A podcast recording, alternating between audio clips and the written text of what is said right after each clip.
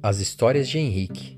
No dia seguinte, os dois meninos acordaram um pouco admirados por estarem novamente na fazenda dos padrinhos após tantos dias de ausência. Abriram a porta do quarto e avistaram Kiko e Oscar andando de um lado para outro, ansiosos por saberem as novidades. Foram todos tomar café. Padrinho e madrinha apareceram na sala de jantar perguntando se haviam passado bem a noite e não haviam estranhado o colchão, pois há muitos dias não sabiam o que era dormir numa cama. Kiko perguntou com a boca cheia de pão: Conte, Henrique, onde você esteve? Não estiveram juntos? Padrinho disse com voz severa: Antes de mais nada, quero dizer que vocês fizeram muito mal. Onde se viu tirar a canoa sem nossa licença? Quero que prometam nunca mais fazer uma coisa dessas. Os dois disseram quase ao mesmo tempo: Prometemos, padrinho, nunca mais faremos isso. Pode ficar sossegado. Madrinha continuou: Não mandamos contar nada aos seus pais em São Paulo porque eles ficariam desesperados, mas passamos uma semana horrível sem saber o que havia acontecido. Nem dormimos direito, pois nossa preocupação era enorme. Eduardo Henrique tornaram a pedir desculpas aos padrinhos pelo mal que haviam causado e disseram que na véspera estavam tão tontos e cansados que nem sabiam o que diziam.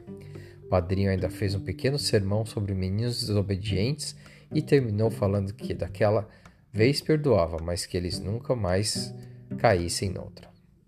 Depois do café com leite, que os dois acharam uma delícia, o padrinho pediu que cada um contasse por sua vez o que havia acontecido.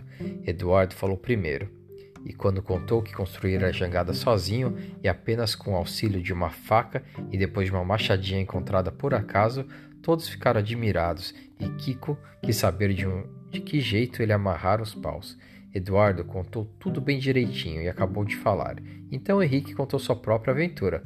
Desde o momento que ficara na praia sozinho e aparecera um homem barbudo perguntando o que estava fazendo ali. Padrinho perguntou muito admirado: O que? Vive alguém na Ilha Perdida? Então Henrique contou a história de Simão, de como ele vivia lá na ilha há quase 20 anos e dos bichos que viviam na sua caverna. Henrique percebeu logo que ninguém estava acreditando nas suas palavras. Madrinha olhou para Padrinho sem dizer nada. Kiko e Oscar também ficaram de boca aberta. Madrinha perguntou meigamente: Não seria sonho, Henrique? Você não esteve doente? Não, madrinha, não sonhei, nem estive doente. Tudo isso é verdade. Oscar perguntou: E os sapatos feitos de cipó, por que não os trouxe para casa? Kiko disse: Eu queria ver a machadinha que você usava na cintura. Onde está? Henrique respondeu: Simão não quis que eu trouxesse nada da ilha. Quis que eu viesse do mesmo jeito que lá cheguei. Voltou-se para o irmão e perguntou: Eduardo, onde está a machadinha que você achou na ilha? Não sei, ela estava com você. Comigo não, Eduardo. Quem estava com ela era você. Ficaram tristes ao ver que nenhum deles trouxera a machadinha, uma das únicas ou a única lembrança da ilha. Henrique continuou a falar, pois essa machadinha que serviu para Eduardo construir a jangada foi feita por Simão. Vi várias iguais na caverna. Eduardo sacudiu a cabeça sem acreditar. Depois perguntou: Então, como é que ela foi parar na prainha? Não sei, disse Henrique. Quem sabe Simão fez de propósito. Deu um jeito de pôr a machadinha na prainha para ajudar você. Impossível, falou Eduardo. Padrinho pediu. Está bem, Henrique. Conte mais alguma coisa. Quais eram os bichos que viviam com Simão? Henrique então falou sobre os micos e a oncinha, contou como Boni vivia no ombro dele e os cinco o ensinavam a pular de galho em galho. Madrinha perguntou: E o que comiam na caverna? Henrique comia frutas, raízes, comíamos frutas, carne de capivara, ovos, peixe que Simão pescava, laranja, banana, coco, mamões, maracujás, ameixas, mangas, fruta-pão. Arregalaram os olhos. Kiko gritou: Como passavam bem? Henrique sorriu e disse: Os micos comiam pão de ló. Kiko e Oscar pensaram que Henrique estava inventando demais. Henrique terminou: Vocês conhecem aquela fruta que tem um pó amarelo? Jataí? Todos sacudiram a cabeça dizendo que conheciam. Henrique continuou: Pois o Jataí é chamado pão de ló de mico. Os miquinhos gostam muito. Todos deram risada. Henrique tornou a falar. Há uma árvore na ilha que dá espécie de fava espinhuda, pois essa fava é chamada pente de macaco. Os micos penteavam com essa fava quase todos os dias. Cada um tinha a sua. Kiko perguntou com os olhos arregalados. Um, dois, três, quatro, cinco. Precisava pentear os cabelos? Eduardo corrigiu. Não penteava os cabelos, Kiko. Penteava os pelos. Mico tem pelo. Oscar perguntou a Henrique.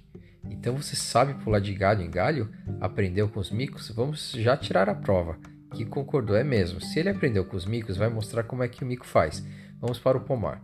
Levantaram-se da mesa e foram. Eduardo também estava duvidando do irmão. Padrinho e madrinha acompanharam. Bento apareceu com o rosto muito desconfiado e foi atrás deles. Chegando ao pomar, Henrique tirou os sapatos e as meias, como fazia na ilha. Depois o paletó. Todos ficaram à volta dele esperando as proezas. Henrique deu um pulo, dependurou-se num galho de mangueira, experimentou saltar para outro galho, mas teve receio, então deixou-se cair no, ao chão. Escolheu outra árvore e outro galho. Preparou-se todo e no pulo alcançou o galho. Kiko gritou: Isso eu também faço, fez padrinho. Deixe Henrique sossegado. Henrique ficou dependurado, calculando a distância entre um galho e outro. De repente criou coragem e deu um pulo. Quebrou-se o galho onde ele segurou e quase foi ao chão. Padrinho auxiliou a descer. Pela terceira vez ele tentou. Dessa vez ficou suspenso no ar, sem coragem para saltar. Padrinho tornou a auxiliá-lo. Madrinha olhou o padrinho e os dois sacudiram a cabeça, duvidando das histórias de Henrique. Ele disse meio desanimado: Eu ainda estava aprendendo, padrinho. Eu não disse que sabia, disse que os micos estavam me ensinando.